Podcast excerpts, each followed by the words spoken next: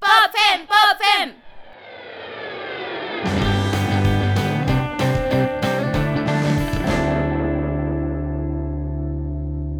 Hola, bienvenidos a la primera, al primer episodio de nuestro podcast Primera Pop Fem. edición. Es la primera edición después de un montón de problemas técnicos que tuvimos, literal, dos horas para llegar a este punto, pero bueno. Eh, es la primera edición y vamos a estar hablando de temas de feminismo y cultura pop. Yes. Bueno, pues no sé si me conocen, yo soy Moni. Yo soy Monse Y, y pues no sabemos si nos tenemos que presentar más. supongo que es obvio que sí. Sí, bueno, pues yo estoy estudiando gestión cultural Yo arte de visuales. y pues las dos estamos súper interesadas en este tema y ya llevamos un rato planeándolo. Entonces, el día de hoy vamos a hablar de la hipersexualización de las estrellas pues, Hollywoodenses, mujeres hollywoodenses. Ajá. Y bueno, pues primero les vamos a dar la definición de qué es la hipersexualización y es cuando el valor de alguien se basa en la capacidad que tiene de gustarle a los demás. Y pues eso es básicamente lo que se ha hecho con las actrices de Hollywood en ya Toda la- desde que que la industria, sí, todo el ajá. tiempo, o sea, que somos más un objeto que Que un artista ajá, vale más por su forma física que por realmente quién es. Sí, y bueno, o sea, el pues, ejemplo es Marilyn Monroe, por ejemplo. vamos a hablarles un poquito. No sé si ustedes sabían que él Perdón, Estamos estamos un nerviosas. nerviosas. Pero que es el primer episodio y esto va a ir pasando. Ajá. Pero bueno, eh, Marilyn Monroe tenía un IQ de 165, cinco puntos Más más, arriba arriba, que que, Einstein. Y de hecho hay una, una anécdota muy característica de que alguna vez se encontraron. Ajá. Se encontró Marilyn Monroe con Albert Einstein en un punto y ella le dijo de que se imagina que usted y yo, o sea, Marilyn Monroe le dijo a Einstein, este, que tuviéramos hijos, sal- saldrían con su inteligencia y con mi belleza. Entonces Einstein le dice, no, señorita, lo malo fuera que saldrían con su inteligencia y con mi belleza, o sea, bien culeros, ¿no? Y para empezar pendejos. Pero Marilyn Monroe no era pendeja, güey, era mucho más inteligente que Einstein y pues todo chido, no la juzguen. Solo porque era rubia, tenía este paradigma de que por ser rubia era rubia tonta y cero. Y realmente era una mujer súper inteligente que tenía como... Tenía una colección de libros de 400, aproximadamente 400 libros. Le encantaba leer, escribía, escribía, poemas, este, le gustaba la filosofía, le encantaban los autores contemporáneos de, de literatura. O sea, era una mujer súper inteligente, ávida lectora, pero siempre fue catalogada como la, la rubia tonta de Hollywood. Y ella le chocaba ese papel, o sea, era un estigma que tenía súper pegado a ella y le, y le cagaba, o sea, no le gustaba. Sí, no, y aparte de eso la llevó a tener problemas de salud mental. Realmente ella estaba muy conflictuada con, con, con su identidad ante, la, ante las demás personas y lo que ella sabía que era, ¿no? Porque es que siempre fue, es que siempre, lo que hay que entender de ella es que era una mujer muy volátil, era una mujer muy frágil, entre comillas, porque de chiquita se la pasó en orfanatos, su mamá sufría de esquizofrenia, entonces como que su trauma siempre fue que podría llegar a padecerse esquizofrenia. Entonces su- lo que no quería terminar manicomio, lo cual sí terminó. Y eso le causó a la larga que no tuviera una figura paterna porque su papá la abandonó y pues que buscara esta aprobación masculina a través de todas sus parejas y que se conoce como una figura sexual, un sex symbol, pero pues como muchas mujeres, ella no es solamente una figura sexual y nunca Sí, lo no. fue.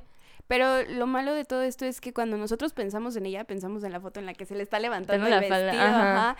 Y nadie realmente piensa en todo lo que había detrás de ella, ¿no? Y siento que no es el único caso, sino a muchísimas mujeres en, en Hollywood les, ha pasado. Y, y tan fuerte fue esto que no solo, o sea, no solo le afectó en la imagen que tenía de ella, sino la enemistó ante los medios con otras personas cuando realmente no había una rivalidad. El ejemplo es esta Liz Taylor. Elizabeth Taylor. Elizabeth Taylor, que tenía los ojos morados. ¿No se acuerdan de ella? Obviamente se acuerdan de ella porque salió en Cleopatra. Y bueno, pues nunca la he visto. ¿Nunca la has visto? No. Yo tampoco. Pero se acuerdan de ella. Sí, claro, porque pues era catalogada como una de las mujeres más bellas de la industria en esa época.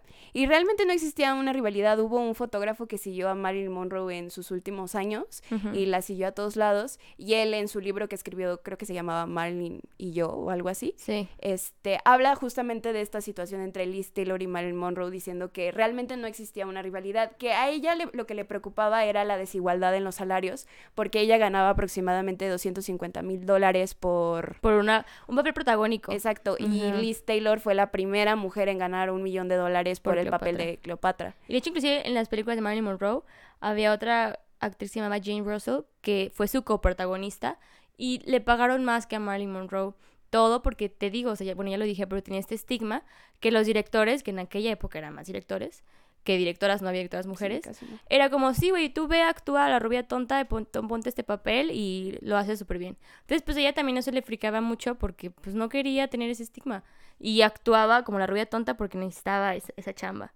Y yo creo que también hay parte de esto de que como ella se hipersexualizaba también ella misma. De llegó, llegó a decir que tenía que acostarse con directores porque era pragmático, o sea, lo que tenías que hacer, era como un, un check para ser actriz. Y creo que hasta Ajá. estos años ha cambiado la visión de decir, no me tengo que acostar con alguien necesariamente para poder triunfar, porque ¿cuántas no han sido las actrices que han hecho Han salido con el de... Ajá, y las revictimizamos, ¿no? Decimos, ok, obtuviste el papel que querías, ¿de Y qué ahora te sí te caga quejas?". que te toquen. Ajá, de, pero está mal, o sea, Ajá. realmente está súper mal y creo que es algo que está muy chido de nuestros años, que ellas empiezan a hablar, por ejemplo, todo lo que ocurrió del Me Too y así. Sí. Pero bueno, ah, aparte de hablar del tema de la hipersexualización, estaba lo de la rivalidad. Y algo muy parecido pasó, pasó con María Félix y con Dolores del Río aquí en México, Citándonos más aquí. citándonos más, que también eran mujeres que se consideraban súper bellas para los cánones de esa época. Aparte, María Félix era una señorona. Yo Sí. la admiro, la adoro, es increíble. Mejor Sí. amiga de por vida. Exacto, sí, pues la doña, ¿no? Le decía la doña de tan increíble mujer que era. Pero pues las, enfrentaron mucho y eran dos tipos de mujeres muy diferentes. Y volvemos a esta idea de la mujer santa y de la mujer que está hipersexual, ¿no? Y realmente todas las mujeres podemos jugar en ese... Pero ni siquiera hay que espectro. jugar en un, en un espectro de esos. Por ejemplo, eh, catalogaban a Liz Taylor como conservadora y le- lo leí en varios artículos que decía la, el la bomba sexy, le describen así a Marilyn Monroe, la bomba sexy contra la conservadora Liz Taylor. Y si hablas de conservadora, o sea, Liz Taylor se divorció siete veces. Entonces, Es nada realmente, más la imagen. ajá, es una imagen que quieres y que al final de cuentas es vendible. Y es lo que hacían, vender a Marilyn Monroe. Y vender los conflictos entre ellas, porque sí, eso porque también... es parte de del típico este sistema patriarcal de las morras son enemigas y güey, no somos enemigas, todas somos amigas, de Sí. verdad. Bueno, ojalá todas fuéramos amigas, ¿no? Porque por lo mismo de que también estamos educadas en la Pero competencia. se nos enseña y no está Se chido. nos enseña, ajá. Y realmente, pues estas mujeres se apreciaban entre ellas. Tan, en el caso de María Félix y de Dolores del Río, se juntaron a hacer una película que se llamaba Las cucarachas. No tengo idea, tampoco le he visto. que muy amigas. Y pues, por ejemplo, María Félix llegó a, llegó a decir, ella no es mi rival, ella es una mujer con clase y simplemente es como... Comparto escenario con ella. Ajá, es diferente porque aparte María Félix hizo películas en México y en Europa y Dolores del Río empezó en México y terminó yéndose a Hollywood, ¿no? O sea, también Eran dos lugares súper distintos. Sí, eran lugares muy distintos. Pero esa, esa, es aferrarse a querer enfrentar a las, a las morras. Sí, es aferrarse a crear como un estereotipo terrible que, que pues ya no va, ¿no? Güey, pero también, o sea, bueno, yo volviendo a lo del Me Too, que es algo que me resuena mucho, es como, a pesar de que las, las personas, las actrices dan su testimonio, que, güey, yo fui violada por Woody Allen, Woody Allen hizo no sé qué, y todos los que han salido, hay vatos que siguen, o personas que siguen defendiendo a esos acosadores que siguen en, en Hollywood y que siguen haciendo películas, ¿sabes? Y que no se les quite el estigma porque, pues los vatos no se hipersexualizan, se sexualiza a la mujer y a través de ella la ven- venden sus pelis y pues eso no está chido. Chéquense muchas pelis de vatos y la mujer siempre es sexy, como el caso de Megan Fox, que todas las películas de Megan Fox es, siempre se tiene que ver el ombligo, tiene que verse bien pinche sexy. Y, y pues al final de cuentas ese no es el objetivo, son actrices y también tienen una chamba que hacer, ¿no? Claro, y bueno, pues este caso de que primero Megan Fox era considerada como la nueva Angelina Jolie por ver. aquello de la supersensualidad, no, porque son dos estilos de personas muy diferentes. Aparte Angelina- Angelina Jolie dejó la industria, ¿no? No, sí sigue ¿Sigue haciendo haciendo, pelis? sí sigue haciendo películas, pero ya no es lo mismo por, por todos los problemas personales que ha tenido y así. Se separó de Brad Pitt. Se separó de de Brad Brad Pitt, amigos, ya pasó, ya pasaron un montón de años y este sigue pasó un siendo chingo y sigue siendo tema. sí, sí, siempre va a ser un tema. Es que Brad Pitt es increíble. ¿no? Y vamos a hablar de morras, Moni. Perdón, amigas, os estoy traicionando. Este, bueno, retomando el tema de Megan Fox, de hecho, le hicieron una entrevista hace unos años, cuando todavía creo que actuaba en Transformers, No en la que ella, ella decidía, o sea, ella sabía, era consciente de que era un símbolo sexual. De hecho, Los Angeles Times la nombró como un símbolo sexual de primer orden. Así, cabrón. Así estaba Güey, ¿Qué nombrada es eso? pues no sé que te lo define Los Angeles Times, pero... Y entonces ella reconocía esta parte de ella y decía, está bien que las mujeres seamos así siempre y cuando sepamos utilizarlo a nuestro favor. Pero llegó un punto en el que se peleó con este Michael, Michael Bay. Bay, en el que salió a decir que era un megalómano y un montón de cosas. que está súper mal en grabación Sí, o sea, y- que era insoportable trabajar con él. Pinche vato mamador. Ajá. Típico vato mamador. Ajá. le destruyeron la carrera. O sea, realmente dejó de hacer proyectos grandes por eso. Y aunque sí, aunque sí ha salido en series y en alguna que otra película, tengo entendido, porque ayer andaba checando. su- Ayer hicimos Ayer andaba checando Wikipedia. Este, y me di cuenta que sí, o sea, que sí, porque ya se hace mucho que no escucho de Megan Fox.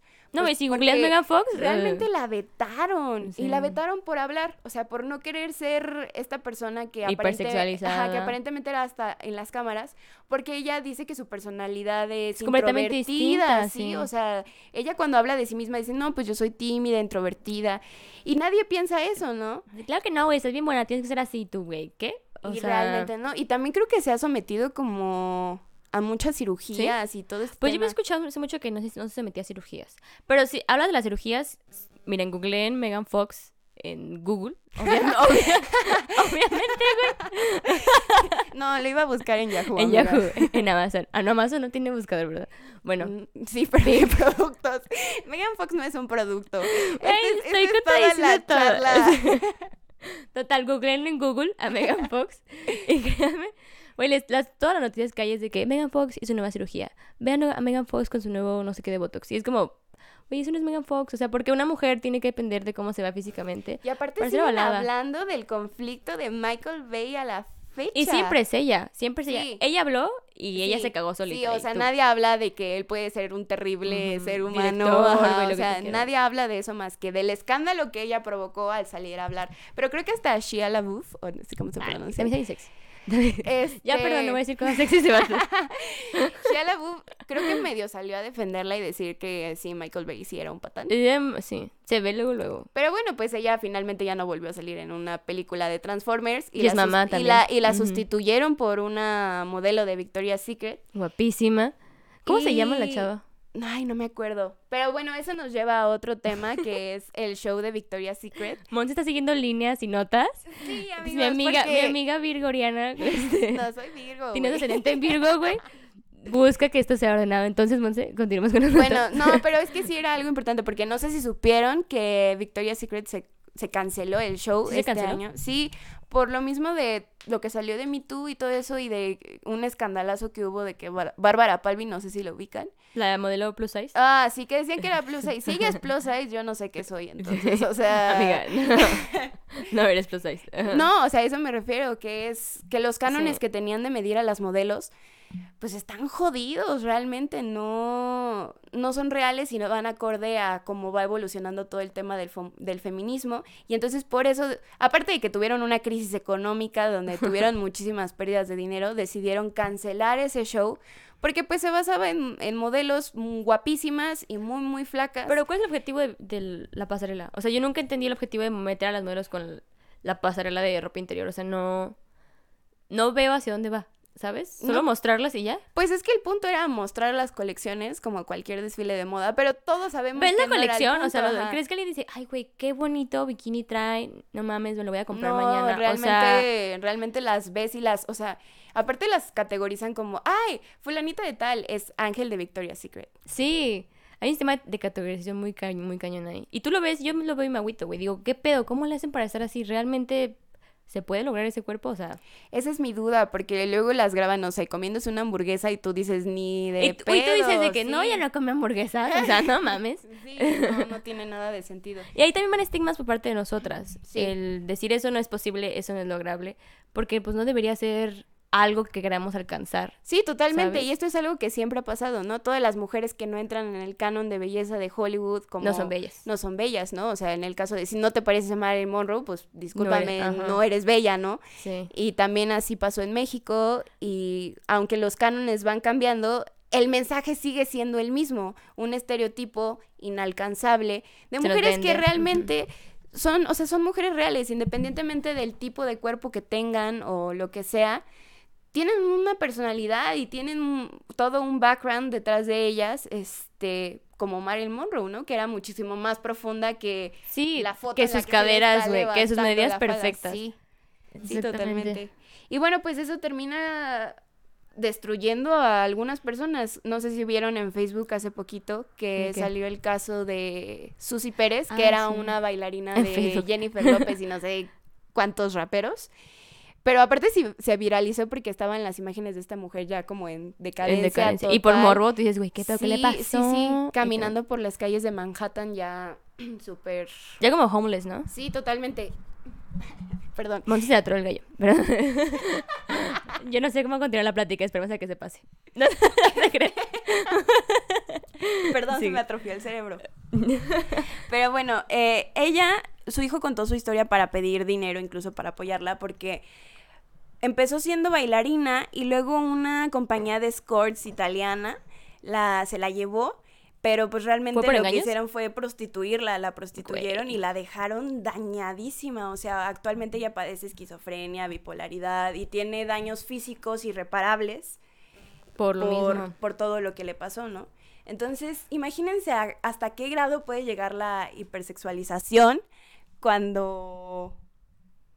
Perdón, eso técnico nos está diciendo sí. acercarse al micrófono, alejarnos. Este, Shout out a Noel en cabina. sí, muchas gracias, Noel, por... Y por cabina me refiero a que está sentado a mí con su computadora.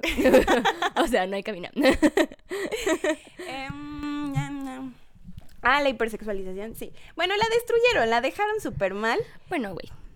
Imagínate, o sea, ¿a cuántas mujeres no les habrá pasado que tú a lo mejor las ves normales y no llegaron al punto de homeless, pero emocionalmente están destruidas porque se volvieron un producto más allá de ser una persona? Pues, o sea, yo voy a ver a Mary Monroe porque la amo, pero fue mi mejor amiga. Pero, este, real, esa mujer te traía problemas mentales desde su familia, heredables, pero el estar en la industria debe ser algo desgastante. Y estar en la industria siendo sexualizada, siendo vendida, porque yo había escuchado hace mucho un chisme, porque no sé si sepan que Marilyn Monroe fue la primera mujer en posar, entre comillas, para Playboy. Sus fotos, las fotos que salen en Playboy de ella, realmente ella no las dio. Cuando empezó su carrera artística, fue a modelar con un fotógrafo porque tenía que tener, pues, su, ¿cómo se llama? Su portafolio. Entonces le tomó fotos súper baratas y ese güey, como Marilyn no tenía los derechos de esa foto, fue y se las vendió a Playboy. Entonces ni siquiera ella tuvo un proceso de consentimiento de que sí, güey, te doy mis fotos, dame tanto dinero. O sea, no, Playboy las agarró y las puso y dijo, sí, miren, esta morra guapísima. Y ya, y ahí se consolidó, pero pues a, expensas de que ella ni siquiera sabía y ni siquiera dijo, sí, agarra las fotos. Y esas fotos a la fecha siguen siendo inolvidables Y para todos. Y, nadie lo sabe, ¿no? O sea, nuestro es amigo una- Noel aquí hizo una cara es una de cara de sorpresa guau, ¿en porque, no estaba enterado de ese detalle. Y, o sea, ella era una- para mí era una mujer extraordinaria, te digo, mejor amiga, pero, pues, al final de cuentas hay una teoría de que la mataron eh, porque tenía amante, ya ves que según se decían que era amante de John F. Kennedy, Ujú. y la mandaron a matar, y hay muchísimas teorías de eso, porque una mujer que trae problemas, una persona que tiene problemas y se los incrementas con estar en la industria, pues puede ser como Susy Pérez, ¿se llama Susy Pérez? Susi Pérez, Susy sí. Pérez sí, y Marilyn Monroe, que al final se terminó suicidando como lo, que, como lo quieran ver, y por lo mismo, o No, sea... la asesinaron. la asesinaron. Esto se acaba de convertir en un podcast sobre Güey, es que sí la asesinatos. asesinaron. Hay un chorro de pruebas. Yo estoy segura que la asesinaron. De hecho, yo estoy investigando. Díganos si gustan que hagamos un video sobre el asesinato de Marilyn Monroe. Güey, es que yo creo que sí. Entonces, pues bueno. Sí, es que es mucha la exigencia. De hecho, hace poquito estábamos tripeando esta onda de que salió una, una nota Ah, que sí, hablaba de una cana. Una, era toda cana? una nota periodística dedicada a una cana de Meghan Markle. Meghan Markle es la- Ajá, es la esposa de uno de los príncipes, que nunca he sabido cómo se llaman ni me Harry. interesa. Es Harry. Es El de- pelirrojo. Ajá, el pelirrojo. Es el, es el sexto en la línea de... De sucesión al trono. Entonces nunca le va a tocar ser reina. Al menos de que, de que ocurriera un accidente y Como seis pasa en la miembros corona. de su familia fallecieran de la nada. quién Así como su mamá, güey, se murió. Ay, ¿chocaron? Así no mames, chocaron. Desaparecieron. También mataron a Lady Di, ¿eh? También. Bueno, volviendo a la cana de Meghan Markle, imagínense, o sea, ¿cuándo han visto una nota sobre el grano que le salió al príncipe Harry? Nunca, nunca, porque realmente lo que importa de él no es eso. Más bien lo graban. Me acuerdo que había un video en el que el vato se fue de soldado a no sé dónde. Y literalmente él sale corriendo porque lo llaman y, Y, y ajá. velo. Y, y ya su esposa una cana le critica, ¿no? Y aparte es insignificante, o sea, hasta hay memes. Vean la foto, o sea, busquen cana de Meghan Markle, güey, no se ve, tienes que hacerle así un zoom intenso para ver la pinche canita en el, así en la, Sí. cerca de la raíz. Y ella es muchísimo más que la cana. Era una actriz. Es- Era una actriz Salió en que conoció a un príncipe, se casó con él. y- Dejó un chorro de cosas. Sí, incluso dicen que es la favorita de la reina Isabel en ¿Sí? este momento. Sí, aunque pueda ser También Lady medio, Di era su favorita. medio problemática, igual que Lady. Sí, ajá. Entonces, Silencio incómodo, amigos. la van a matar. No, no, que no la maten, por favor. Ya sé. Cuiden por favor a Meghan Markle. Oye, Pray for Meghan Markle. pray- Hashtag pray for Meghan Markle. Entonces, pues esta conversación, ¿eh? A mí, a mí me preocupa mucho cómo cualquier cosa se nota demasiado cuando es física en una mujer y cuando es en un hombre no. O sea, porque de verdad salen fotos de actrices en la playa y si no están como se ven en las fotografías, que obviamente están photoshopeadas, es como, ah, ya subió de peso. Ya viste la celulitis, ya tiene 15 kilos tiene más. pancita y tú dices, güey, que te valga. Sí, O que te sea- valga. Aparte está, no sé, está en Cancún disfrutando de la vida. Ajá. Pues obviamente no va a meter la panza para que tú le Para que tomes tomes una buena foto, y no se vea sí. mal. Y eso, o sea, te, nos vamos muy lejos con Hollywood, pero lo vemos nosotros todos los días, güey. O sea, el no querer salir a tu casa porque traes un grano, el que, güey, el grano, bla, bla. O sea, es... Ya sé, hace tres días un mosquito me picó en la frente.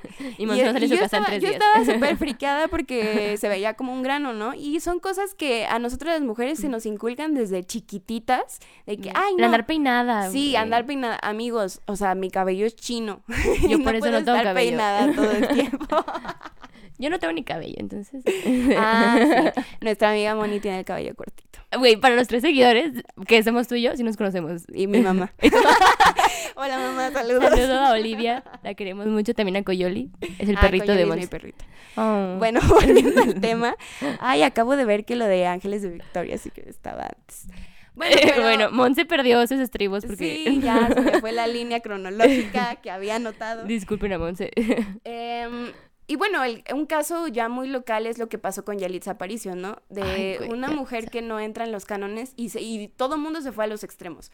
O a decir de que, ay, no sé, es una india, no hay forma de que la vean bonita. Y usar el adjetivo indio como Sí, descalificativo es lo más indio pendejo que no pueden es un hacer, ¿eh? adjetivo descalificativo. No lo hagan, se ven no pendejos, hagan. pendej...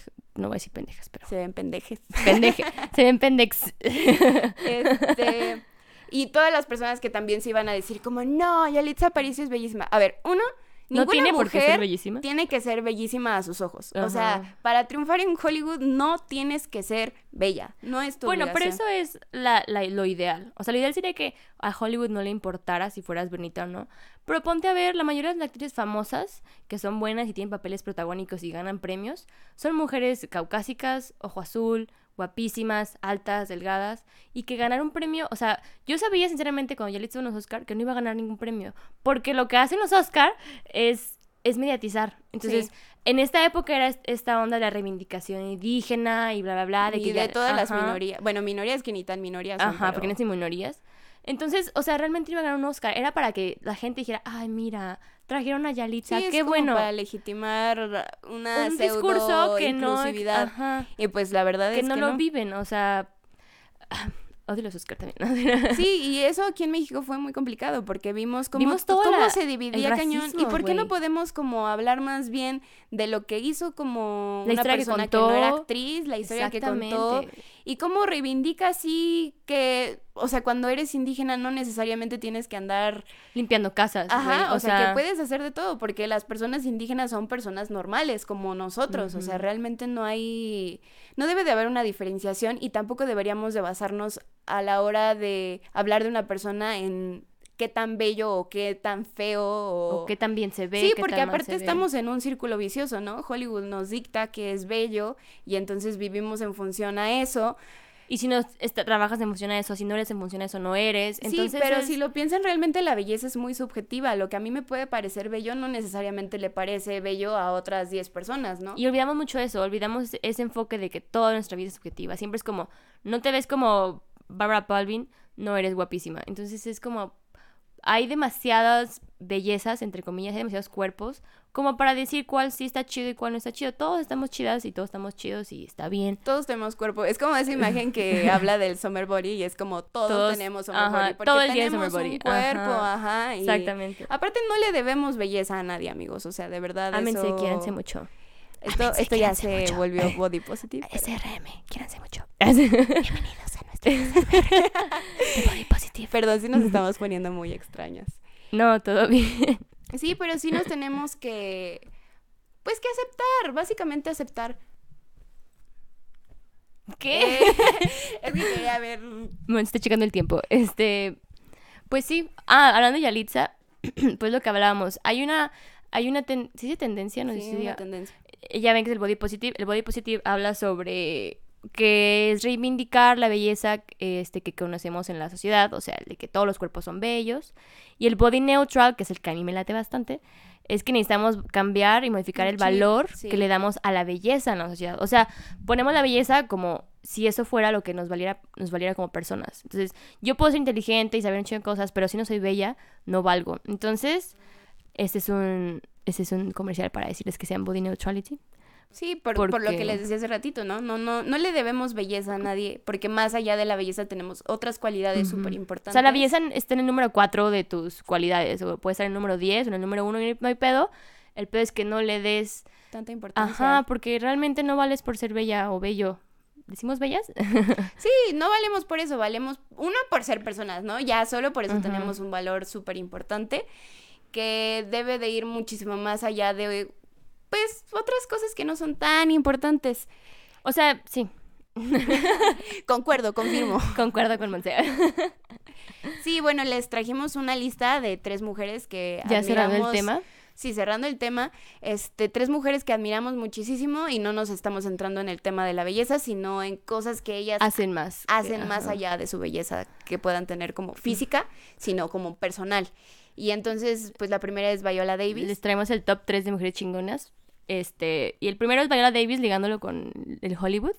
Viola Davis es una mujer, tiene 60 años, es una mujer de raza negra, es increíble, tiene papeles poderosos, pero ella habla mucho sobre lo que es ser una mujer negra, una mujer actriz negra en Hollywood, sobre los papeles que se le dan. Dice que ella se cansó de que le, le dieran papeles de servidumbre, papeles de la mujer que vive en el gueto este, estadounidense y que se le, le matan un hijo porque estaba en las drogas. Entonces ella se cansó de eso y le dan el papel de Annalise Keating. Keating se pronuncia, la de How to Get Away Wi- with Murder, Ajá. que es una mujer súper compleja, es una, es una, para quien no la han visto, es, Es una, una abogada, abogada. poderosísima, es de las mejores en la, en, en la abogacía en la abogación. en la abogación. este, y ella dice que le gustó mucho ese papel porque podía usar su cabello natural. Dice que ella le pedían, más joven, que tenía que plancharse el cabello Ah, o usar sí, pelucas. y ese es todo un trip Porque eh, con la a las raza mujeres negra. negras ajá. no les gusta, o sea, la industria quiere que su cabello se vea lacio, cuando genéticamente el cabello de una persona negra es muy, muy, muy grueso y es como súper chino. Por eso se ven los afros, es súper thick. Entonces, ella dice que le encantó porque hay una escena, en una escena en esa serie donde se desmaquilla y se quita la peluca. Entonces, es muy impresionante verla completamente limpia de toda su cara y de su cabello y decir que eso para ella le marcó la vida y que obviamente hay una lucha fuerte hacia la... hacia toda, o sea, todavía, güey, después de cuántos años lleva la industria, 100 años, como cimentada, 90 y tantos años, Sí.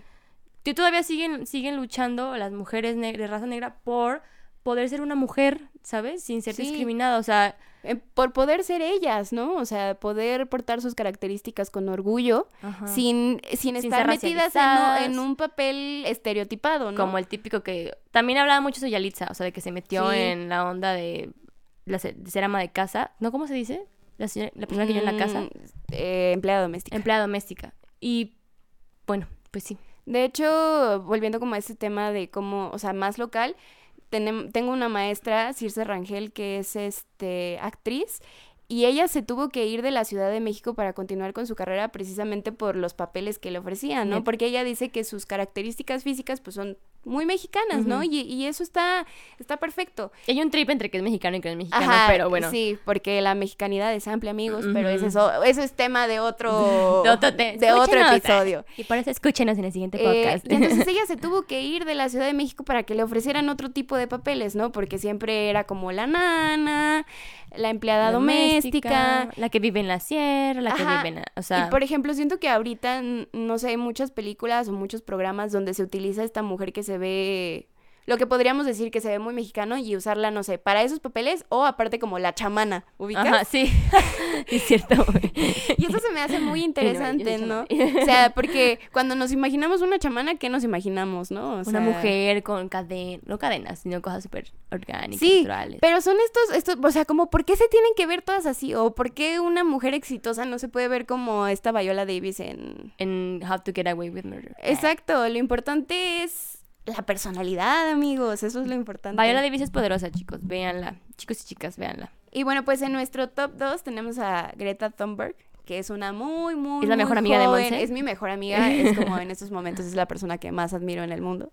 Y pues ella tiene autismo y aparte creo que tiene desorden obsesivo ¿No compulsivo. era el de Asperger? Es, sí, Parecido, ah, sí. es parecido. Y tiene aparte mutismo selectivo, o sea, lo que quiere decir que cuando ella se asusta o algo, se queda muda, o sea, no, ¿Ah, no dice nada. Y de hecho estaba viendo un video hace poquito en el que se le que está platicando en una entrevista en Estados Unidos y se queda callada Y luego se disculpa porque tuvo un problema como de, que, De "Ay, mutismo. mi- de que Me mi- muteé". mi cerebro se apagó, una disculpa. Literal es como mute. Y, y los vatos este, extremistas se pusieron a ¿Qué? tirarle mierda cañonamente, o sea, como decir de que, ay, esa niña estúpida es la que está dirigiendo todo un Ay, güey, no puede movimiento de...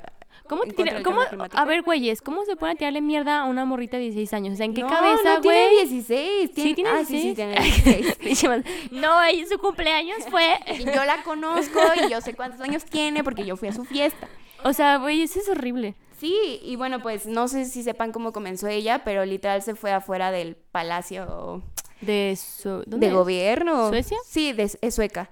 Eh, ella solita empezó con un cartel, ¿no? Y generó todo el movimiento de una huelga de estudiantes. Este, para, Future. ajá, Ajá. para advertir sobre el cambio climático, ¿no? Y Sí. dio una dio un discurso en Naciones Unidas, la invitaron a dar una entrevista a Estados Unidos y para no dejar su huella climática se, fue, en barco. Sí, cierto. no en velero. En, en velero, sí, es 15 cierto. días en velero solo para disminuir la huella climática. También ¿no? yo leí que su mamá era de las mejores cantantes de ópera en sueca y que ella ha movilizado que su- ella sí es, vega- es vegana, o sea, es Ah, admirable, es vegana y ha movilizado que su familia también deje comer carne y su mamá, de hecho su mamá dejó de dar giras a muchas partes del mundo porque Greta no la dejaba irse en avión. Le decía, "No, güey, tu huella, tu huella, ¿cómo se dice? climática. Tu huella climática no." Y su mamá tuvo que dejar de ir a ciertos lados porque dijo, "Es que tengo que comprometerme con la causa de mi hija." Y pues realmente sí, güey, todos teníamos que comprometernos con esa causa. A mí lo que me gusta de ella es que es una persona muy congruente con lo que piensa. Y digo, a lo mejor eso se debe a, a un poco al autismo, porque las personas autistas son muy determinadas en lo que les gusta Sí. y en lo que piensan. Y como son muy de seguir reglas, las cosas son como son y no pueden ser de otra manera, ¿no? Pero creo que los esfuerzos que ella está haciendo han motivado a muchísimos jóvenes, pues incluso aquí hubo en ¿Hubo Guadalajara. Fridays o- for Future? No sabía. Sí, se fueron afuera del Congreso de Guadalajara. ¿Y se ha hecho algo?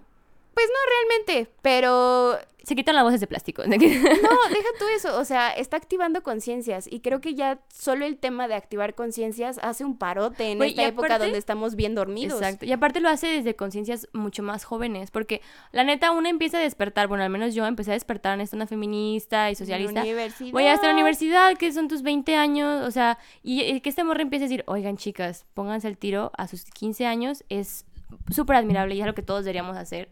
Sí, porque mucha gente fue a acompañarla a sus huelgas diciendo como, oye, ella tiene 16 años, yo Y tengo estamos- 13, Ajá. pero no importa, porque ya vimos que la gente joven también puede llamar la atención, ¿no? Y tan ha llamado la atención que ya tiene un libro y toda la cosa, o sea... Y es esta Muy onda de que destacable. cualquier persona, no importa la edad que tengas, morras, este, puedes, tienes derecho a hablar, güey, y puedes decir lo que te molesta y lo que no te gusta, como ella lo hizo a sus, empezó como a los 15, ¿no? A la, la huelga. 2018. Entonces, ajá. no debemos demeritar el discurso de, de nadie solamente porque esté más chiquita que nosotros, güey. Es súper importante que las- los jóvenes comiencen a abrir los ojos y que no comiencen a los 30, 40, 20 años, porque ya a veces es demasiado tarde. Entonces, está muy Sí, chido. ¿Y cuántos héroes anónimos o eh, heroínas Ujú. anónimas específicamente eh, hay en el mundo, ¿no? O sea, y creo que ya cerrando nuestro top, hay otra mujer que se llama Lidia Cacho, que no sé si la conozcan, es una Yo periodista mexicana que es muy conocida por un libro que, que Ah, sí. hizo eh, hablando sobre la pedofilia en México. Y... Con altos funcionarios, ¿no? Sí, con altos funcionarios. Y de hecho en 2004, 2005 la detuvieron y la torturaron incluso por este tema, ¿no? Porque ventaneó a una persona que realmente era muy poderosa, que ni voy a decir el nombre porque, Porque ni vale la pena. pinche vato. Ajá. Este, pero lo ventaneó en, en su libro y a ella la encarcelan y la torturan y desde entonces se ha encargado de hacer un refugio para mujeres, hace proyectos con Ay, niños. padre. O sea, es una periodista, periodista muy destacable que se las, ha, se las ha visto negras realmente porque... El periodismo es una, es una ámbito sobre de... todo aquí en siempre estás en México. peligro, siempre, siempre. Y como mujer corres el doble peligro. Sí.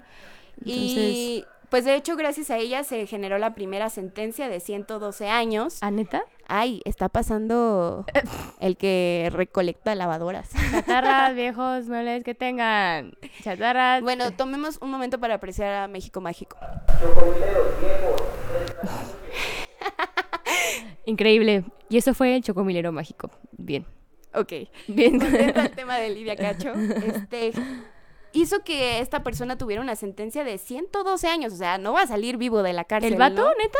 Yo no Sí, sabía eso. Uno de los, de Ah. los, porque era una red muy amplia, o sea, e- era la podredumbre del país. La pedrastría es, Sí, es asqueroso como hay gente que le excita eso, neta. Porque es un tema de, o sea, no solo, no solo eh, utilizaban a las niñas para ello, sino tenían una Las red de trata de blancas de niñas. Entonces así de cabrón estaba. Y, México tuvo- lindo y querido, güey, una Sí. persona fue sentenciada, ¿sabes? Y ella tuvo los ovarios de salir a decir, miren lo que están haciendo estas personas. Y es una mujer increíble, o sea, tú la hablas y tiene una, digo, tú la escuchas hablar y tiene una templanza maravillosa que... Que forjó a, a duras penas, güey, o sea, Sí. después de que ser torturada. Y está Sí. bien, cabrón. Aparte fue, o sea, fue pseudo legal el asunto porque el, el gobernador, no sé si de Puebla Quintana o Roo, ¿no? de- Es que al- al- algo estaba involucrado el gobernador de Puebla. A huevo. Círculos de poder. que se la llevaron, ¿no? Y... Ni siquiera es legal torturar a una persona, ¿o No, sí? no es legal. Ah, yo había leído que también la exoneraron de, de lo que, de los cargos, pero que la tortura no la calificaron como a, eh, agresión a los derechos Sí, humanos. no. O Y, sea, amigos, es tortura, o sea, estamos en 2019. no mamen, y- güey, no es el siglo... ¿Qué siglo era? ¿El 18? No es la edad media, amigos. No mamen, no es la Inquisición. Güey, y se castigó por, por sacar una red de pedrastía. O sea, algo que está mal y deberíamos decir, güey, qué bueno que lo hizo. No. Y ni siquiera hay mucha gente, yo no la conocía, por ejemplo.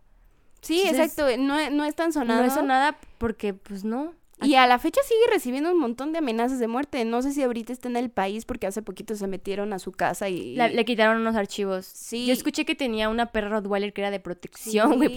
y, a la perra Rottweiler sí. la maltrataron y la asesinaron brutalmente como un acto de amenazar la muerte a ella. Imagínate qué triste, güey, que tú estés sacando trapitos sucios del pinche gobierno, de cualquier funcionario, y que te, que te torturen por hacer tu chamba, ¿sabes? Es súper triste, entonces no está chido. Sí, no está chido. Obviamente. Pero bueno, Lidia Cacho es una chingona, tiene Sí, muchísimos ovarios y Es es... por nuestro top 3, Viola Davis, Greta Thunberg y Lidia Cacho. Googleenlas en Google, chequenlas. no en Yahoo. Este, tanto Greta como Lidia Cacho tienen libros, Ah. los recomendamos. Viola Davis no tengo idea, pero tiene pelis. Este, Vean la vean serie. The Help, vean la serie, no la he terminado, no me spoileen, está muy buena. Y pues creo que se acabó este tiempo, se pasó muy rápido. Estábamos súper nerviosas. Estábamos muy nerviosas. Muy, muy, muy, muy nerviosa. Ah, todavía no se acaba. Bueno, les platicaba. Mi día estuvo... Mm, bueno, pues es que... ¿Queremos hacer para vamos- anunciar algo? Sí, les vamos a estar contando un poquito más de... O sea, van a ser como siete u ocho episodios de esta temporada y todos van a tratar de un tema diferente relacionado Con el- la cultura pop con la cultura pop y feminismo. y feminismo. Nos pueden seguir en nuestras redes sociales, en todos lados estamos como PopFem. Y ya sé que esto suena muy como si ya fuéramos famosos. Yo sé que aquí ya cortaron el podcast. Yo hago eso cuando, cuando escucho podcast de que, oigan chicos, síganos. Ok, adiós. Y cambia el siguiente episodio, pero no lo hagan. Síganos. Eh, vamos a estar subiendo esto a Spotify, Ajá. YouTube, YouTube y SoundCloud. SoundCloud. Por Tal el vez momento, en iTunes, no sé. No sabemos qué tan complicado sea Ajá. hacerlo, pero si se puede también lo subimos Porque por fue un ahí. pedote grabar. Ayúdenos Ajá. a compartirlo con sus amigas y amigos si Principalmente también. que- Amigos que quieren aprender, de construirse. Sí. Y ver que, güey, el feminismo está en todos lados, chicos. Deberíamos haber crecido en feminismo. Entonces, hay que empezar a deconstruir nuestra cultura pop porque es lo con lo que crecimos. Entonces, Sí, en el momento en el que empezamos a hacernos conscientes de Y las- preguntarnos de lo que hay a cosas. nuestro alrededor y de preguntarnos, siento que en ese momento ya estamos haciendo un cambio. Exactamente. Entonces, Esto no es como para educar a nadie, es un cotorreo entre Monse y yo, porque es un cotorreo que, tenemos todos los días. Sí, es- de hecho esta idea nace como de Las pláticas que "Ay, güey, tenemos". deberíamos Sí. hacer un podcast. Como todos de, güey, un podcast eso estaría mamalón, ¿eh? Y así quedó. Entonces, sí, las fast- es una plática y la disfrutamos mucho, Monse y yo. Esperemos que ustedes la disfruten, disfruten escucharla. Ajá. Y si pues- no, díganos para Sí. cancelarlo. Su feedback se súper eh, acepta, o sea, estamos muy abiertas a escuchar como incluso temas o cosas de las que les, Que les gustaría interese. que, que habláramos. Si alguien se le interesa una morra y anunciamos un tema y les late venir a platicar, también pueden incluirse, no hay pedo. Sí, esto es una onda Este, muy esto es abierta, súper muy de cotorreo. Y pues aquí nos estamos escuchando. Saludines. Saludines, se la lavan. lo que quieran. y les mandamos un besico. Adiós. Adiós. Pop Fem. ¡Uh! ¡uh!